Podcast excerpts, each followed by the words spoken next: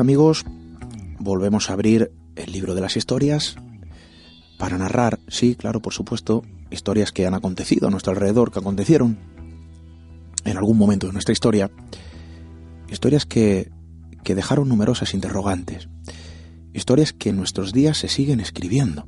Y quizá nosotros no, no hacemos algo muy diferente a eso. Nuestro propio libro, el de la propia comunicación, el de la propia radio que esta noche vuelve a cobrar sentido, vuelve a abrirse y volvemos a coger la pluma, una pluma mágica, para cubrir la página en blanco, precisamente de lo que venimos haciendo durante todo este tiempo, contar historias.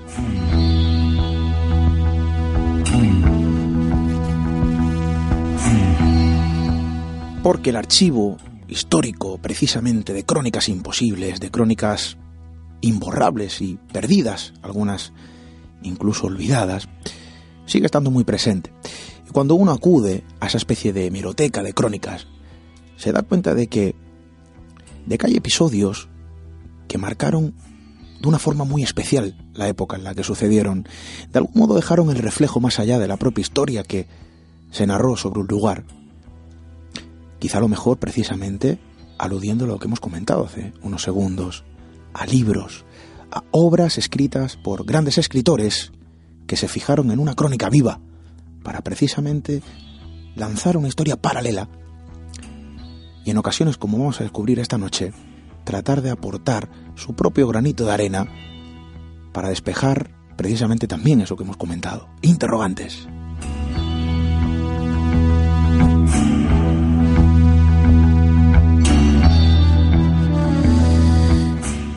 El ojo siempre avizor del buen escritor que permanece atento a la actualidad.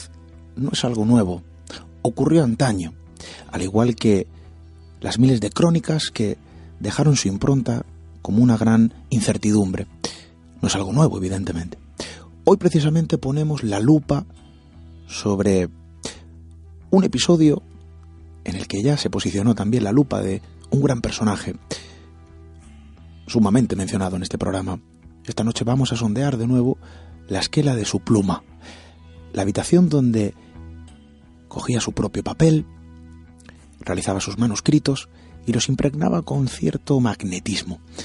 Edgar Allan Poe y desde luego todo lo que circunda la figura de este personaje no, no deja a nadie indiferente. Pero lo que hoy vamos a conocer, la historia en la que hoy nos vamos a sumergir, aún si cabe tiene tintes mucho más interesante, porque ocurrió en una fecha, ocurrió en un lugar, y a la par que sucedían los hechos, Edgar, en su rincón amotinado, realizaba esa historia en el papel, trataba de aportar pistas en una investigación policial. Hoy vamos a conocer el caso, hoy vamos a conocer la obra de este escritor y desde luego vamos a conocer la crónica que circundó, digamos que protagonizó las escrituras, aquel manuscrito de Edgar Allan Poe.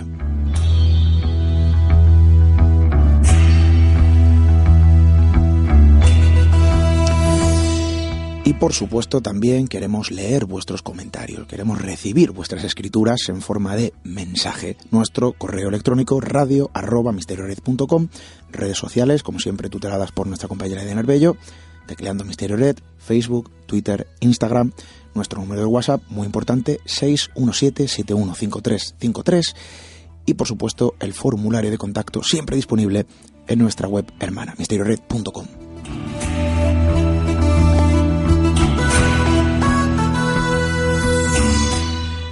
Un mismo episodio, un mismo suceso, dos historias paralelas que trataban de despejar la misma interrogante. Vamos a conocer esta crónica sorprendente. Bienvenidos a Misterio en Red.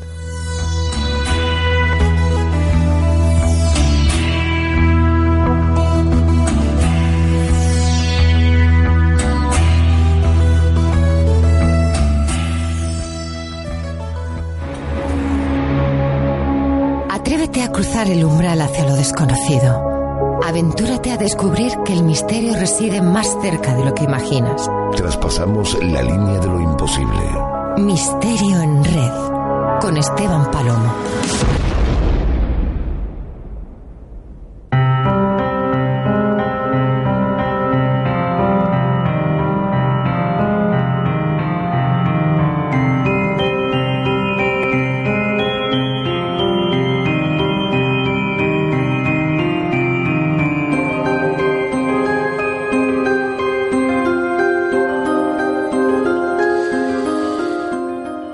Y bien saben ustedes que hay cuentos, hay relatos, episodios, sucesos que hablan de, de bellas y desde luego también de bestias.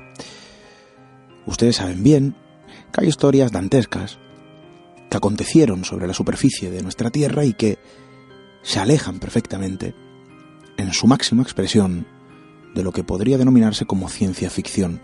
Lamentablemente sucedieron. Historias de, de bellas, sí, historias de bestias, sí, muy reales, que circundaron diferentes lugares y diferentes tiempos de nuestro mundo. Sin embargo, esas historias a veces se cuelan en el papel, y se cuelan en el papel más allá de la prensa, se cuelan en el papel más allá de la novela, se funden para crear un propio, bueno, suceso que nada tiene que ver con lo comúnmente convencional. ¿A qué me refiero? Precisamente a la historia de bellas y bestias como la que hoy vamos a conocer.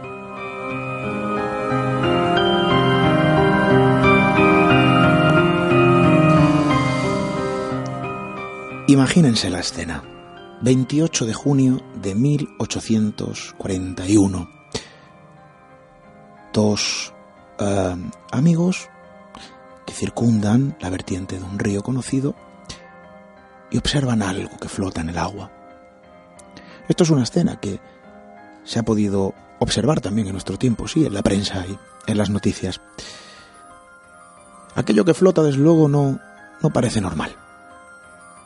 Cuando logran alcanzarlo y logran arrastrar aquel supuesto objeto a la orilla, se dan cuenta de que desde luego no es un objeto, sino el cadáver de una mujer es ahí donde empieza, digamos, el punto y aparte. ¿Por qué punto y aparte? Porque desde luego ese no fue el inicio. Alguien había desaparecido. Alguien llevaba tres días desaparecida.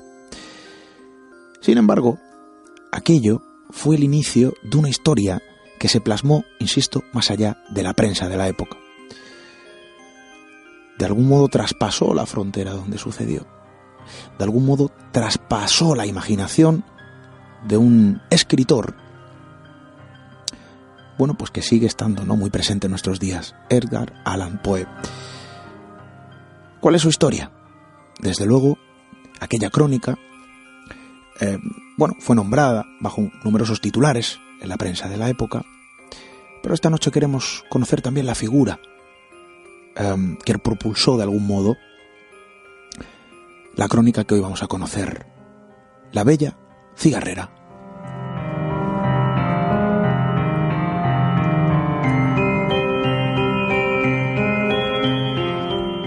Porque de bellas y porque de bestias nuestro mundo sigue lleno y es bueno acercarse también, ¿por qué no?, a la crónica de antaño que, em, bueno, narra los sucesos quizá menos humanos o más humanos. Yo no sé cómo denominar esto. Desde luego, quien sí sabe cómo denominarlo, quien sí sabe bien los datos, la información, de esta crónica es nuestro amigo, ustedes ya lo conocen, nuestro compañero Félix Ruiz. Muy buenas noches, compañero, bienvenido. Buenas, Esteban, y aquí estamos en esta noche propicia por el tiempo revuelto para contar una historia oscura y llena de matices que, como tú dices, eh, traspasó la prensa, traspasó la actualidad y quedó inmortalizada en el papel en una historia paralela que tiene mucho que ver con el suceso real. Como se produce todo esto ya da de por sí para una novela sobre la novela y sobre la crónica, ¿no? Eh, una historia paralela que se va escribiendo a la par, con miles de kilómetros de distancia. Eh, de algún modo se escribe, ¿no? en la prensa y se va narrando también en ese papel en blanco, ¿no? En forma de novela. Y de algún modo, entre escritores, periodistas y un inspector que hoy vamos a conocer, bueno, pues trataban, eh, separados por, por la distancia, de ir, bueno, siguiendo las pesquisas y, y tratando de despejar dudas, ¿no? Dudas que siguen estando presentes y que de algún modo se transformó en una historia no resuelta. Hoy vamos precisamente a conocer los detalles. Yo he dado una fecha, 28 de junio de 1841. Lleva un nombre, la bella cigarrera, pero vamos a conocer en su plenitud, si te parece, Félix, eh, siguiendo como siempre un orden cronológico, pues eh, todos los detalles de, esta crónica. ¿Cuál es el origen, dónde y cómo comienza todo? Pues bueno, eh, para comenzar, si quiere, eh, hablemos primero de, de Mary Cecilia Rogers, la protagonista de esta historia, muy famosa en el Nueva York de la época, eh, tanto en la prensa como en, en todos los círculos sociales, por ser trabajadora del Tobacco Emporium, un negocio situado en Broadway, cerca del Museo de Phineas Taylor Barnum, eh, ella era dependiente del negocio regentado por John Anderson, que se dedicaba a vender eh, tabaco en raciones individuales y que se convirtió en un local eh, muy eh, habitual para escritores, para políticos, para funcionarios, básicamente por dos cosas. Una era porque estaba muy cerca del ayuntamiento y la otra era precisamente porque eh, Mary Rogers estaba allí.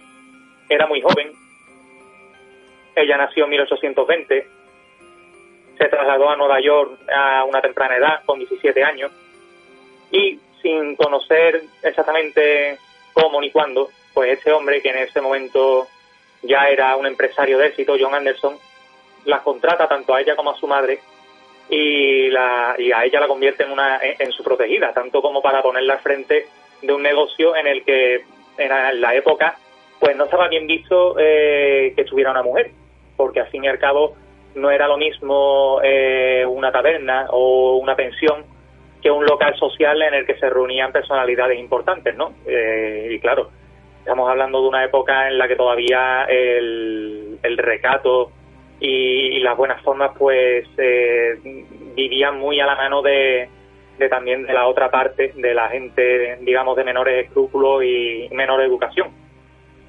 Mary Rogers pues eh, estuvo años trabajando allí bajo el amparo de, de, John Anderson hasta que en un buen momento pues gracias a un dinero que le dona su hermano monta una pensión junto a su madre Phoebe y es allí donde se van teniendo van teniendo lugar los acontecimientos que darían eh, al traste con su vida y que bueno coparon tantos titulares de prensa durante y después de, de, del desenlace trágico que tuvo eh, esa chica. Hablamos de una persona, eh, bueno, pues que de algún modo evidentemente era conocida en su ambiente, algo que propició que saltara la alarma cuando precisamente desaparece. Eh, corrígeme si me equivoco, desaparece, vamos a conocer la fecha, pero la desaparición desde luego no dura mucho hasta que aparece. No, el 25 de junio, estuvo desaparecida exactamente tres días. Tres días. Tres días hasta que eh, fue encontrada, concretamente, eh, en el condado de Hudson, en Nueva Jersey. Um, bueno, ¿por qué, señores? Cuéntanos. Pues el, el cuerpo fue hallado el 28 de junio flotando en el río Hudson y en un primer momento, pues bueno, eh, tres amigos, como bien comentabas al principio, se reunieron, vieron el bulto, eh, alertaron a más personas que había en el lugar y entre varias personas pues ataron el cuerpo a una cuerda y lo arrastraron a la orilla. Las autoridades llegaron rápidamente porque al fin y al cabo esta chica estaba desaparecida y se sospechaba que podía haber corrido eh, esa suerte que finalmente tuvo. Y en una primera inspección, el forense, Richard Cook, pues ya da eh, un veredicto bastante eh, fuerte. Esta chica había sido violada y había sido estrangulada dos veces, primero con unas manos desconocidas y después pues con un trozo de sus propias enaguas. Y la noticia pues sacude a, primero a toda la prensa neoyorquina y después a, prácticamente eh, a la prensa a nivel nacional. Y rápidamente, pues, eh, ante, ante lo mediático del caso, porque al fin y al cabo estamos hablando de una de las primeras mujeres neoyorquinas famosas eh, gracias a sus propios méritos, no a, bueno, aunque sea, aunque en este caso fuera por su belleza, pero al fin y al cabo era famosa por sus propios méritos, pues se pone en manos a la obra y el juez Gilbert Merritt pues eh, rápidamente empieza a señalar sospechosos. Y el primero de ellos obviamente pues era el, más cercano a la chica, en este caso su prometido, Daniel Payne, cortador de corcho, eh, pendenciero, mm, de mal beber, una persona que no era del gusto de, de la madre de Mary Rogers, pero que llevaba meses viviendo con ella en la pensión y que, bueno, se dice que durante el día 25, día de la desaparición,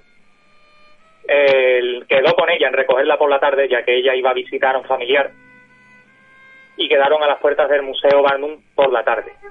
Cita a la que nunca acudió Mary, por desgracia, y a la que sí, en un primer momento, pues fue Daniel, que rápidamente, y ante eh, la no comparecencia de la chica, pues fue a buscarla primero a casa de esa pariente, y después pues a, la pensión a denunciar la desaparición de la chica.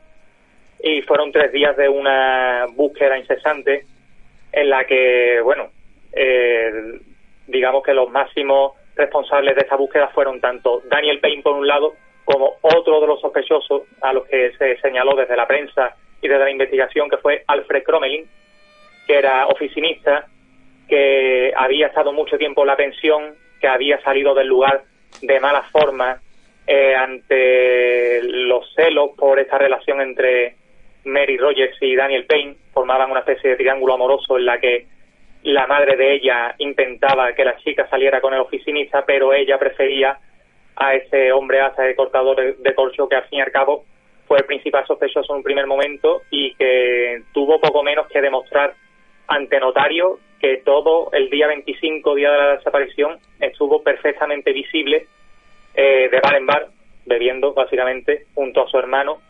Y bueno, tuvo que dar fe, tanto él como varios testigos, de que no había desaparecido en ningún momento, por lo que tenía una coartada sólida. Y bueno, básicamente se le tuvo que descartar.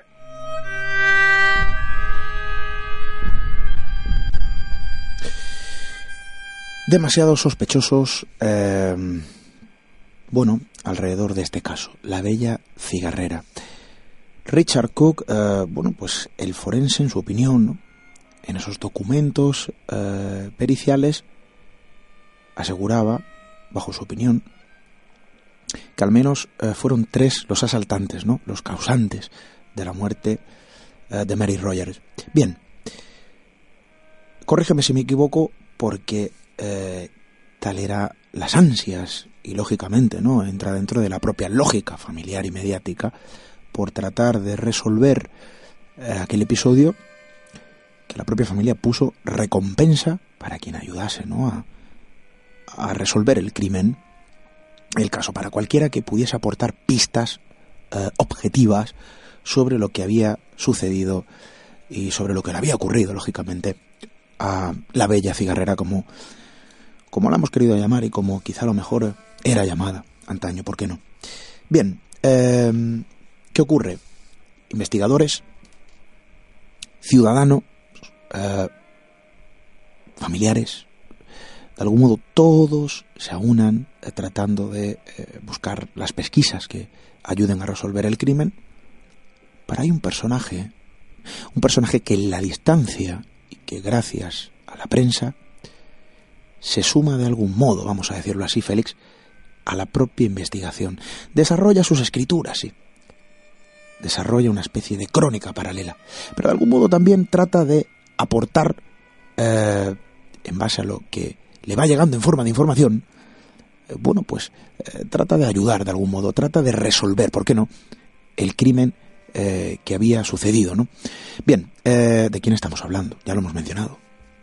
Pues estamos hablando de Edgar Allan Poe, que desde Filadelfia pues siguió atento el caso de Mary Rogers. Él no conoció personalmente quizá a la bella cigarrera, pero sí que estuvo en el Tobacco Emporium de John Anderson años atrás cuando residía en Nueva York. Y bueno, tuvo la idea de intentar resolver el caso desde la distancia, porque entre junio que se produjo el asesinato de Mary Rogers hasta noviembre, que es la fecha en la que entrega eh, la primera parte del que sería posteriormente conocido como el misterio de Marie Roger, pues eh, se nutre de todos los apuntes de prensa de aquellos periódicos asentados de la época, eh, el Herald, el Mercury, el Evening Post.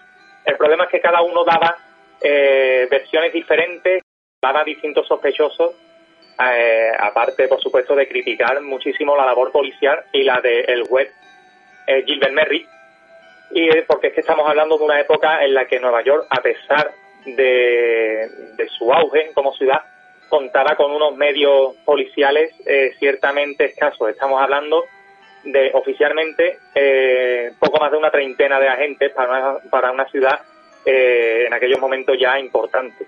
Y bueno, en aquellos momentos, pues en esos meses se señaló tanto a ese prometido al que hemos mencionado, se señaló a este hombre también que hemos mencionado, un enamorado, Alfred Cromelin, se señaló a, a un miembro de una banda local que era James Finnegan, eh, también se mencionó a un grabador con antecedentes de maltrato a su mujer, Joseph Morse. Todos pasaron por los calabozos, todos fueron interrogados, todos tuvieron contacto con Mary Rogers, al fin y al cabo ella regentaba un negocio eh, junto a su madre bastante eh, cercano a los lugares clave de la ciudad y con mucha afluencia de público. Y aparte había pasado años pues de cara al público y todos la conocían. Y ninguno pues ninguno pudo ser señalado como el culpable. Entonces desde la distancia pues Poe decide eh, que este caso es mm, muy propicio para el detective que había creado muy poco antes en los crímenes de la Rue Mort, el caballero Auguste Dupin, eh, y lo que hace es que hace una, un mapeo de todo el caso y lo traslada tal cual a París, cambiando simplemente localización y algunos de los nombres. En este caso, pues Mary Rogers, Marie Rogers, no aparece en el río Hudson, sino en el río Sena, y bueno, los sospechosos pues que pasan por el caso son casi trasuntos literales de los mismos que pasan por las páginas de los periódicos que llegan a sus manos durante esos meses. Y Poe pues tenía la idea de resolver el caso señalando a un marinero, eh, al prometido, al enamorado de esta chica, basándose en unas crónicas que salen posteriormente al caso y en los que se señala que Mary Rogers efectivamente desapareció el 25 de junio de 1841, pero que esa desaparición no fue la primera que vivió en su vida, sino que tres años antes ya había desaparecido durante 24 horas en unas circunstancias bastante extrañas y sin que ella aclarara mucho más al respecto. En ese entonces, pues, aún trabajaba en el Tobacco Emporium de John Anderson.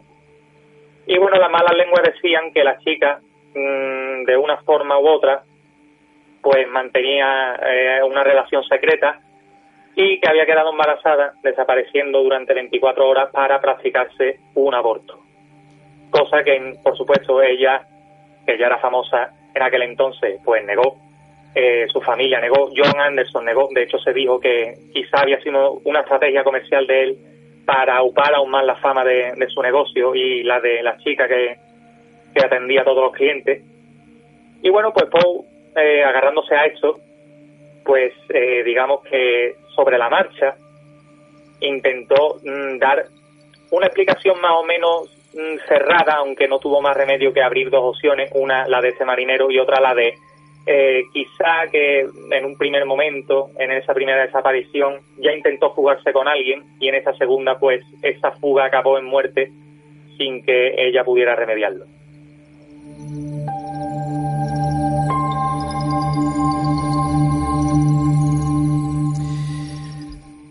Imagínense la estampa, yo la estoy visualizando. Imagínense al joven Edgar hacinado en el lugar que da forma a su estudio, cobijado frente a su escritorio, rodeado de periódicos, de recortes de prensa, y escribiendo una historia paralela em, con un mismo objetivo. Imagínense, porque estamos hablando de una historia que se estaba plasmando en un papel, pero una historia viva, una historia que iba cambiando. Era una crónica cambiante. Conforme la actualidad iba narrando las propias novedades sobre el caso, él iba modificando párrafo a párrafo, punto por punto, pues cada palabra, cada frase de esa historia aparentemente ficticia, pero que desde luego su sustento era bastante real. Bien. Con todo lo que estamos eh, comentando, Félix, la investigación se sigue desarrollando en este sentido y a partir de este punto Edgar comienza a escribir. Hablamos de no un libro, eh, está dividida en varias, en varias entregas, ¿no es así, Félix? Em, y que de algún modo va recogiendo, insisto, casi como si fuese eh, una historia en evolución constante, comandada siempre, eso sí, por la propia actualidad, por la propia prensa, bueno, pues va narrando de forma paralela, insisto, esta crónica. ¿Qué le pasó realmente a Mary Cecilia Rogers? Desde luego, bueno, yo no sé si hoy se pudo no esclarecer, pero vamos a seguir, ¿no? Em, claro, yo no sé si Edgar llegó algún momento en, en hacer públicos sus aportes de forma fehaciente o, digamos, em, ante la prensa. Oye, yo estoy tras la pista. Entiendo que esto lo estaba haciendo en secreto. Pues la verdad es que él eh, intentó vender la idea de ese libro a muchos editores, diciendo que bueno él usaría a su detective de reciente creación para resolver el caso real. Eh, recordemos que a la postre el detective creado por Poe, eh, Auguste Dupin, pues fue la inspiración de los posteriores Sherlock Holmes de Conan Doyle o el Hercule, o Hercule Poirot de Agatha Christie. Y bueno, Poe decía en su momento que él iba a usar a ese detective y su arte de la raciocinación, de la razón pura, para dar con el sospechoso y aportar eh, una solución de que desde la ficción sirviera la investigación para cerrar el caso real. Ningún editor le hace caso, así que finalmente tiene que acudir a una revista, digamos, de, segunda fila, la Ladies Companion, que él ya había criticado anteriormente, pero claro, eh, el dinero manda. Poco, pero bueno. Eh, él pues decide entregar esta historia, eh, digamos, por partes, ¿no? La primera, las dos primeras se producen en noviembre y diciembre y la tercera y definitiva llegaría en febrero del año siguiente.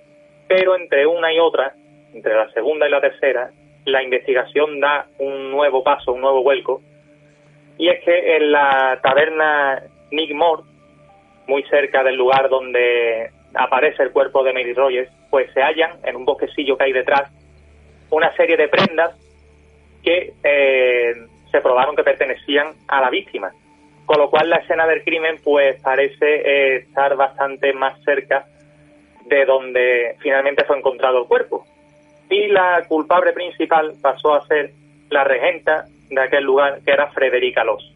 Mm, de la que las malas lenguas decían, pues que bueno, o bien ella misma era una eh, mujer dedicada, entre otras cosas, a practicar abortos, y otra pues que cobijaba allí a médicos y otras personas que se dedicaban a hacer este tipo de actividades, todo por supuesto de forma ilegal y bueno, previo pago y con un secretismo pues eh, obvio. Y claro, la prensa obviamente rápidamente intentó eh, que ella confesara, tanto ella como, su, como sus dos hijos pequeños, pero en ese momento y posteriormente tampoco se sacó nada en claro, ni por parte de juez Merry ni por parte del forense, ni por parte, por supuesto, de Poe, que ante esta eh, nueva versión, pues tiró de esta historia de la primera desaparición. Y bueno, inventó sobre la marcha. Se habló que en el local, en el momento en el que desapareció Mary Rogers, el día 25 de junio del 41, había un hombre de tez morena que salió con ella del lugar, porque al final se reconoció que sí que estuvo allí, pero que salió de allí por su propio pie, que se fue con un hombre de tez morena y que, bueno, no se supo nada más de él. Así que Poe tiró de ese hombre de tez morena, lo convirtió en un marinero sin nombre y eh, hizo que él fuera el asesino de Marie Roget y que la arrojara al río Sena. Como digo, pues este caso se quedó sin solución. El primer señalado, que fue eh, Daniel Payne, acabó muy mal. Pocos meses después, en aquel en aquella escena del crimen, en ese pequeño bosquecito de arbustos, pues eh, se emborracha, empieza a consumir láudano y finalmente, pues entre esta combinación y un accidente cerebrovascular, muere, se suicida en ese caso. Eh, Alfred Cromelin, pues pasó años siendo portavoz de la familia en todo el caso de la investigación, acaparando eh, a, todos los periodistas, los noticieros, pero mm, al final no hubo ningún tipo de solución. Eh, desde la, la personalidad de la ciudad que intentaron eh, dar, dar recompensas y recabar más información, pues no tuvieron fruto, solo pistas falsas. John Anderson fue uno de la, una de las personas que, que aportó dinero para esa causa y que también en algún momento fue señalado, pues al fin y al cabo, eh, años atrás acogió a la chica y, poco menos que le rogó durante bastante tiempo que no abandonara el negocio porque, porque ella era la cara visible. Al final todo resultó como tú dices, demasiado sospechoso todos tenían un porqué, todos conocían a la víctima. ¿Quién de ellos fue? Eh, oficialmente, eh, lo que se nos dice o lo que se cuenta, si alguien busca el caso de Mary Rogers, pues eh, probablemente se señala a una de las bandas de ladrones de la ciudad o bien a, algunos de estos miembros de bandas que la metieron en algún prostíbulo, abusaron de ella y posteriormente se deshicieron del cuerpo. Pero lo, la pista más lógica es la de ese local, la de esa pista y, ese motivo abortista, un aborto que presumiblemente no salió bien, salió muy mal. Y bueno, pues posteriormente alguien se deshizo de ese cuerpo, lo tiró al río y bueno, fue encontrado tres días después flotando y, dando eh, pistoletazo de salida a una historia que, fíjate, cuánto tiempo después sigue sin cerrar.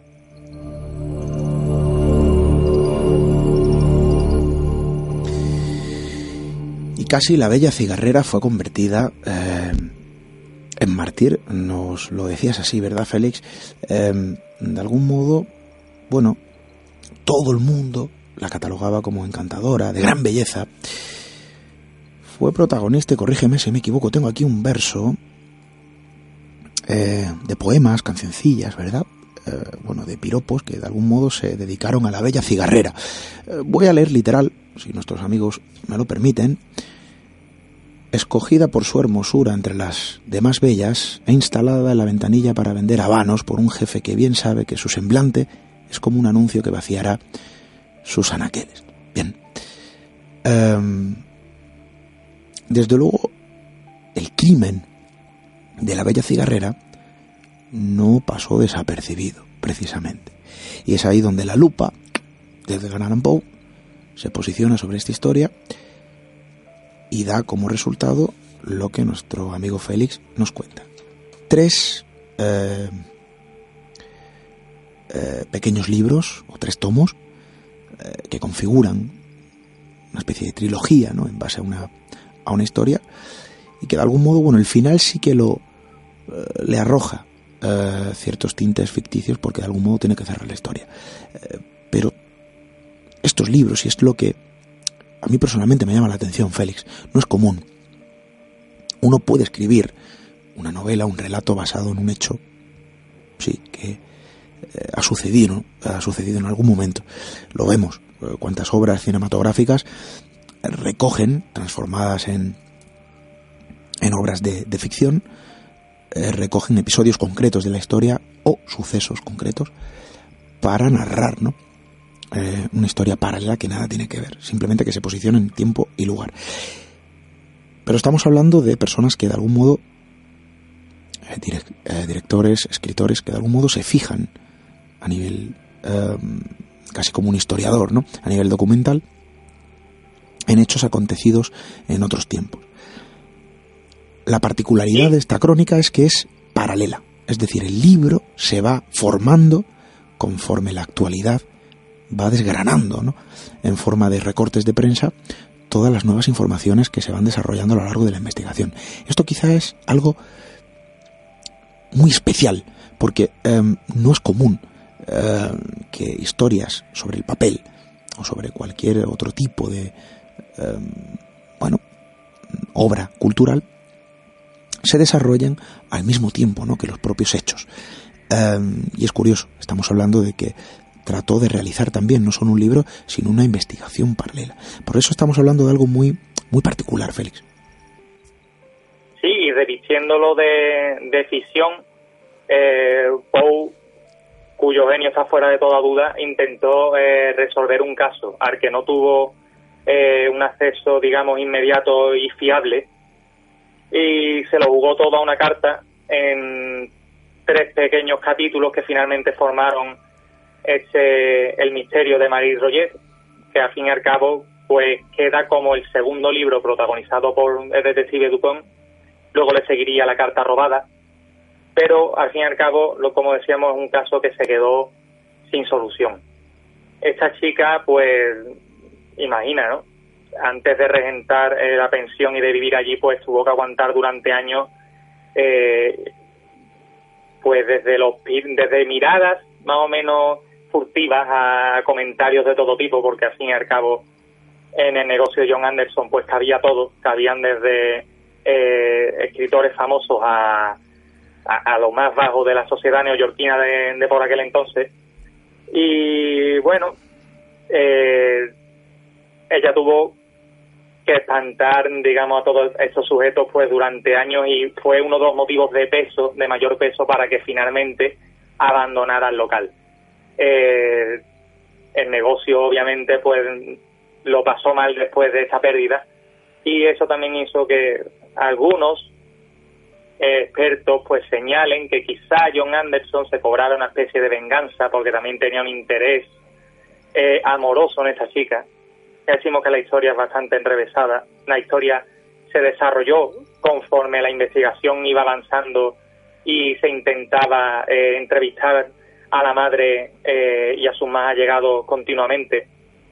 Y poco menos que había un sospechoso por semana, o varios sospechosos según el periódico que se leyera. Claro, Poe eh, recopiló toda esa información sabiendo que tenía la idea de construir una historia que fuera lógica, que diera un cierre lógico a todo ese caso, pero eh, digamos que fue sobrepasado por, por la propia actualidad.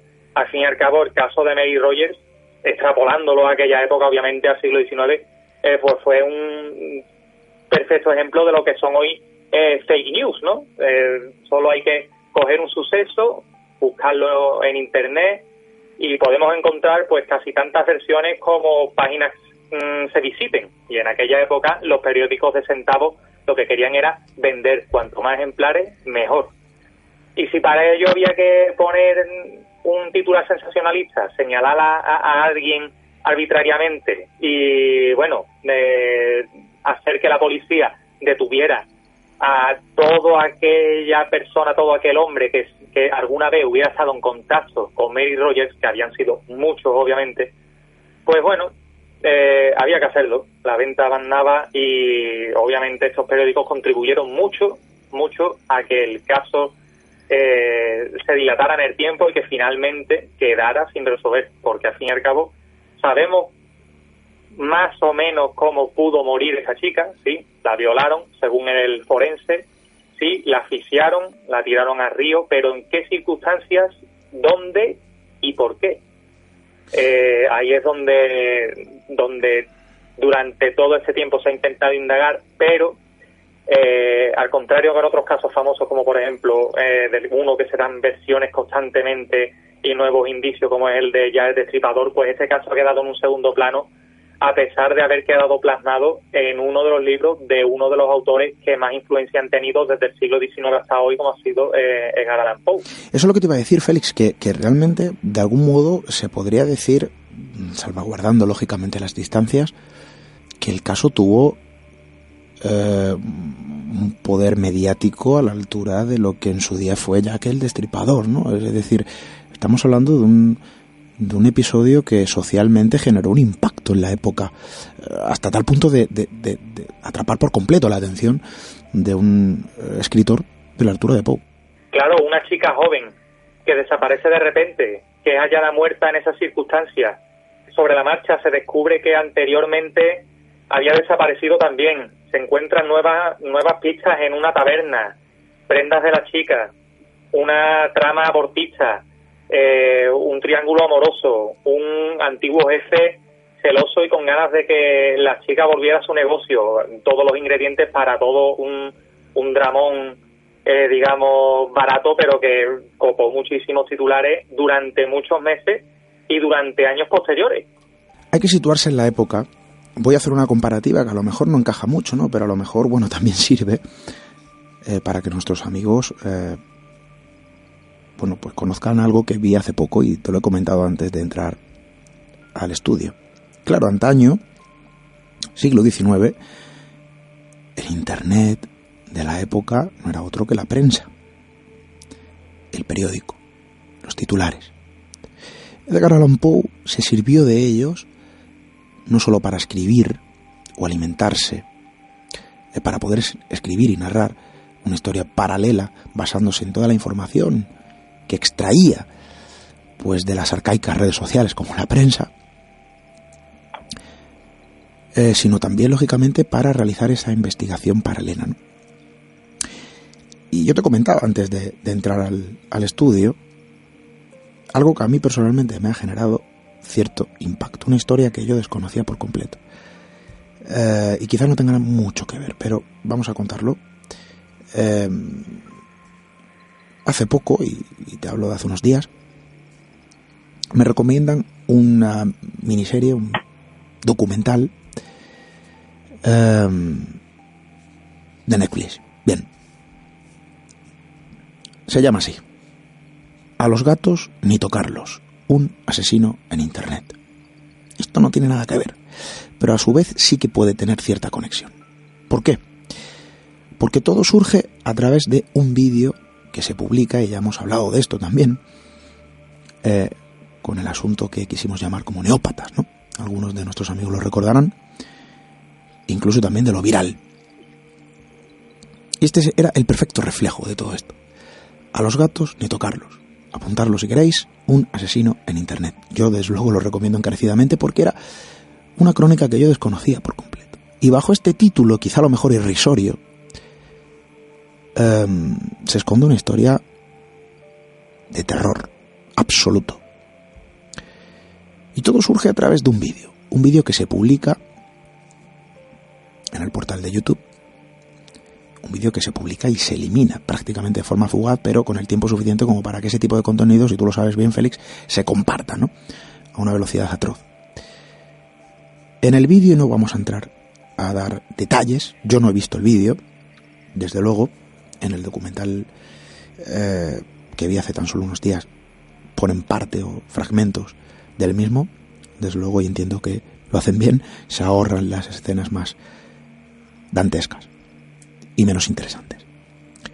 Eh, en el vídeo lo que se puede ver es un chico con la cara semitapada, no se le puede reconocer, acariciando a dos gatitos eh, en una habitación y no hace otra cosa que meterlos en una bolsa de estas que, es para guardar ropa al vacío con una aspiradora y de forma literal uh, ante la cámara acaba con la vida de los dos pequeños animales. La reacción en Internet no tarda, lógicamente, en aparecer. Es un vídeo que, aunque desaparece del portal donde es alojado, se comparte a la velocidad de la luz. El vídeo ya se ha descargado en millones de sistemas y se ha compartido a través de redes sociales y otro tipo de portales, haciéndose viral. En ese momento hay alguien que visualiza el vídeo, alguien entre los tantos miles de millones. Y su propósito es realizar una investigación exhaustiva, intentando de localizar al autor, um, al criminal, desde luego, porque no tiene otro nombre, que aparece en pantalla con su rostro semitapado, acabando con la vida de dos cachorros. Se fragua en un pequeño grupo de Facebook donde eh, una serie de personas, que a su vez lógicamente han visualizado el vídeo, se comportan como un auténtico grupo policial. Y en la distancia, que a cada uno le separa, comienzan a realizar una auténtica investigación con lo que tienen. Con lo que tienen. Y lo único que tienen en principio es ese vídeo. Analizan segundo a segundo, fotograma por fotograma, el vídeo para tratar de buscar elementos en la habitación donde aparece este chico eh, que pueda otorgar pistas de la ubicación de donde se encuentra, bueno, sobre todo de la localización. Eh, en el vídeo se ve poco. Una pared en blanco, un pequeño póster que no nos dice mucho, una cama y un paquete de tabaco. A raíz de ese paquete de tabaco comienzan a encontrar la primera pista. Claro, cada país eh, ofrece una cajetilla completamente diferente, lógicamente el idioma también es un indicativo. Claro, el tabaco puede ser exportado, pero ya tenían algo para empezar su investigación paralela, en la distancia. La trama continúa. Este chico, el autor del vídeo, se da cuenta de que hay un grupo en Facebook que trata de desvelar su localización, trata de desvelar su identidad. Y casi como retando, pavoneándose del logro, supuesto logro que para él había sido publicar un vídeo y seguir manteniendo el anonimato, envía una fotografía de cara, eso sí, pixelando su rostro y realizando, bueno, pues un corte de manga a la cámara. Casi como diciendo, no me vais a pillar. Conforme pasa el tiempo, se unen más personas a ese grupo, y entre ellos pues había desde luego expertos en imagen, en fotografía, que cogen esa fotografía con el rostro pixelado y tratan de eh, desconfigurar o configurar la imagen para tratar de dar forma al rostro, ¿no? que no se puede percibir. Y en esa fotografía aparecen nuevos elementos y nuevos eh, objetos que de algún modo van eh, ayudando como pequeñas pistas en la distancia a averiguar la localización de este chico.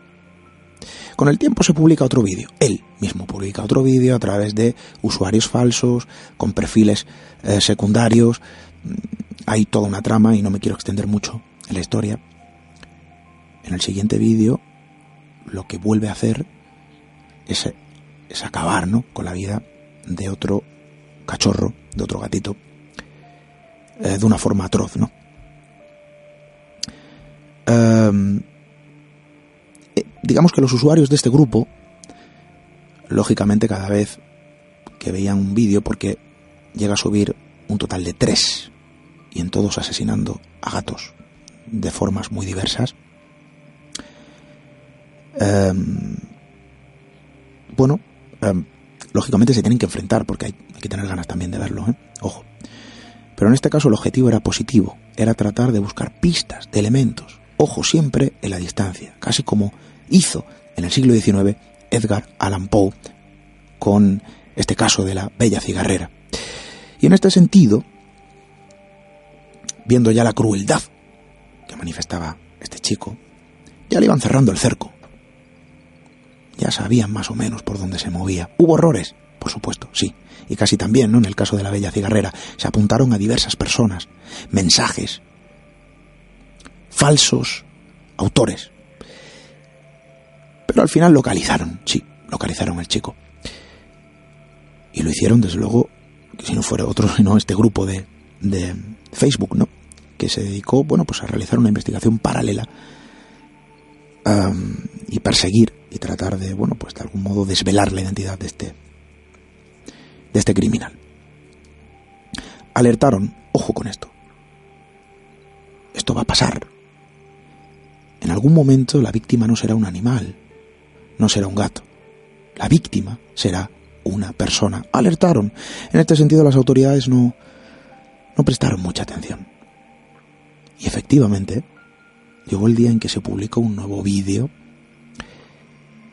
Y en este sentido, quien estaba en la cama no era un animal, sino era una persona.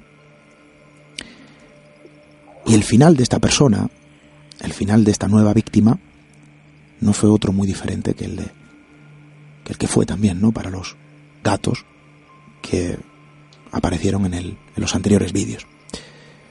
Y casi como si fuese una película de terror, con un picayelo ante la cámara, sin ningún tipo de pudor, apuñaló eh, de forma consecutiva a su víctima que estaba sobre la cama, desde luego sometida a algún tipo de sustancia que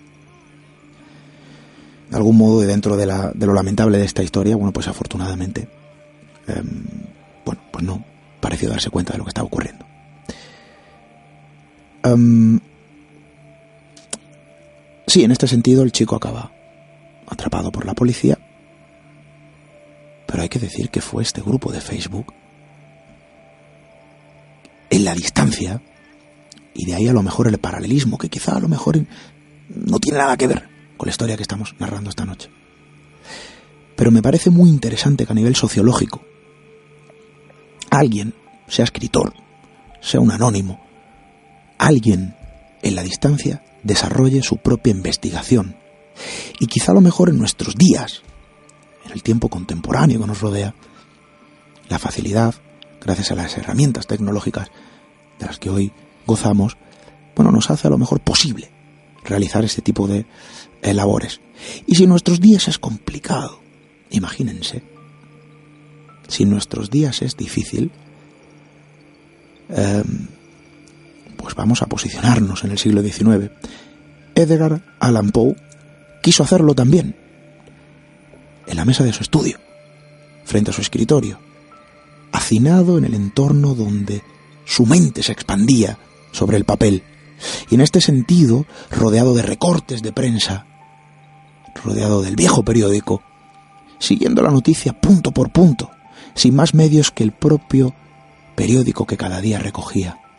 Ahí actualizaba su historia, ahí evolucionaba lo que estaba manifestando sobre las hojas en blanco. De algún modo desarrolló su propia investigación en la distancia, usando la prensa como única inspiración y quizá como fuente de idea un crimen que marcó una época, marcó un lugar, y creo que si no me equivoco, ¿eh? ojo, cuando lo podemos posicionar a la altura de Jack el Destripador u otros casos eh, de la criminología, que siguen sin, sin haber puesto su punto y final, que siguen siendo un auténtico misterio.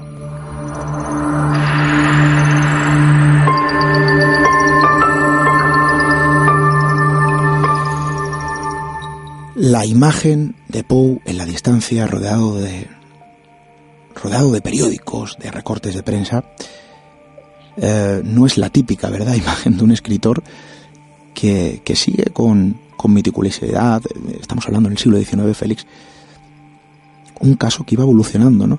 Claro, y lógicamente con la realidad distorsionada del tiempo. La prensa de la época lo que quería era vender. Daba igual el titular, incluso a veces los datos. Esto también ocurría. Esto también ocurría y bueno, poco que añadir, salvo que el caso de Mary Rogers, como bien dice, se ha quedado en los anales de, esta, de estos casos decimonónicos sin resolver. Eh, fue protagonista mm, de panfletos, de relatos, de canciones, de, libros como el de Poe, que al fin y al cabo lo que hicieron fue plasmar eh, un caso que sobrecogió a la sociedad de la época y que, bueno, con escasos medios pues se intentó resolver, pero que se quedó sin el final que, que una chica tan joven merecía. Se convirtió en un símbolo de decadencia, se convirtió en una leyenda de la ciudad. Y bueno, en ese sentido pues poco más que recomendar el, relato de, de Poe, El misterio de Marie Roger, eh, o bien Edgar Allan Poe y el misterio de la bella cigarrera de Daniel Stanhauer, donde hace una crónica periodística sobre el caso, aparte de, hablar un poco de las circunstancias vitales de Poe, entre ellas eh, las que vivió en el momento que intentó resolver eh, ese caso desde Filadelfia. Bueno, pues una crónica que se suma al libro de las cuestiones no resueltas con esa particularidad, ¿verdad? El desarrollo de una investigación policial, el desarrollo de una información periodística y el desarrollo de una historia paralela, cobijada en un escritorio, reescribiéndose a la paz que la propia actualidad iba soltando como cuentagotas, ¿no? Las noticias sobre el papel en blanco y sobre la pluma mágica, me atrevo a decir, de Edgar Allan Poe. Félix Ruiz, muchísimas gracias por acercarnos a esta crónica. Muchísimas gracias y felices fiestas tanto para ti como para Juan Carlos y como para el resto de, para todos los oyentes y nada, esperemos que, el, que llegue bien el año nuevo y vernos otra vez muy pronto. Por supuesto que sí. Un fuerte abrazo, Félix.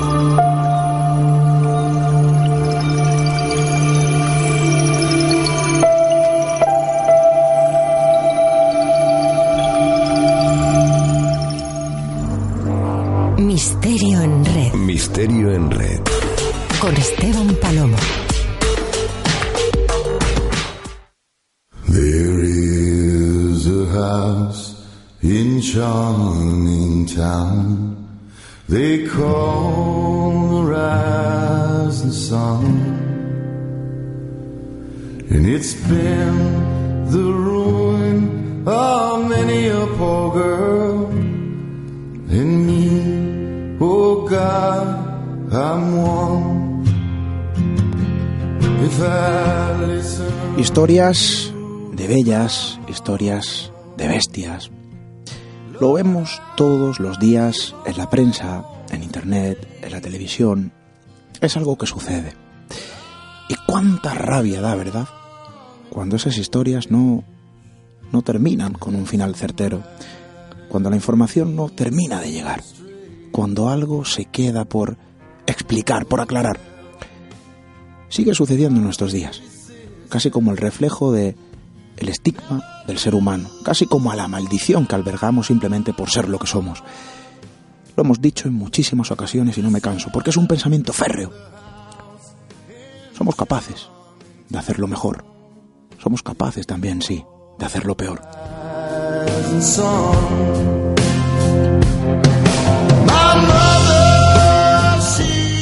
Historias de bellas y bestias. Eh, la cotidianidad de nuestros días está repleta de ellas, solo hay que fijarse. Uno a veces se sienta en un banco, ¿no? Y solamente hay que dedicarse a observar a nuestro alrededor. Estamos rodeados de bellas y bestias. Pero también estamos rodeados de, de gente buena. Gente que incluso en la distancia, como el ejemplo que, que ponía sobre ese documental, que desde luego recomiendo, insisto, encarecidamente, se toma la molestia de observar los titulares, de analizar la información que le llega en forma de palabras, en forma de textos, en forma de imagen, para tratar de arrojar luz donde hay oscuridad. Y esto, desde luego, no hace otra cosa, a mí personalmente, que llenarme de esperanza.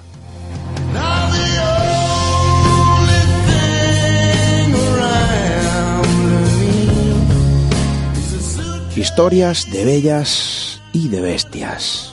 Bueno, solo nosotros, ¿no? Podemos elegir sobre qué imagen posicionarnos. Nosotros os dejamos elegir a vosotros.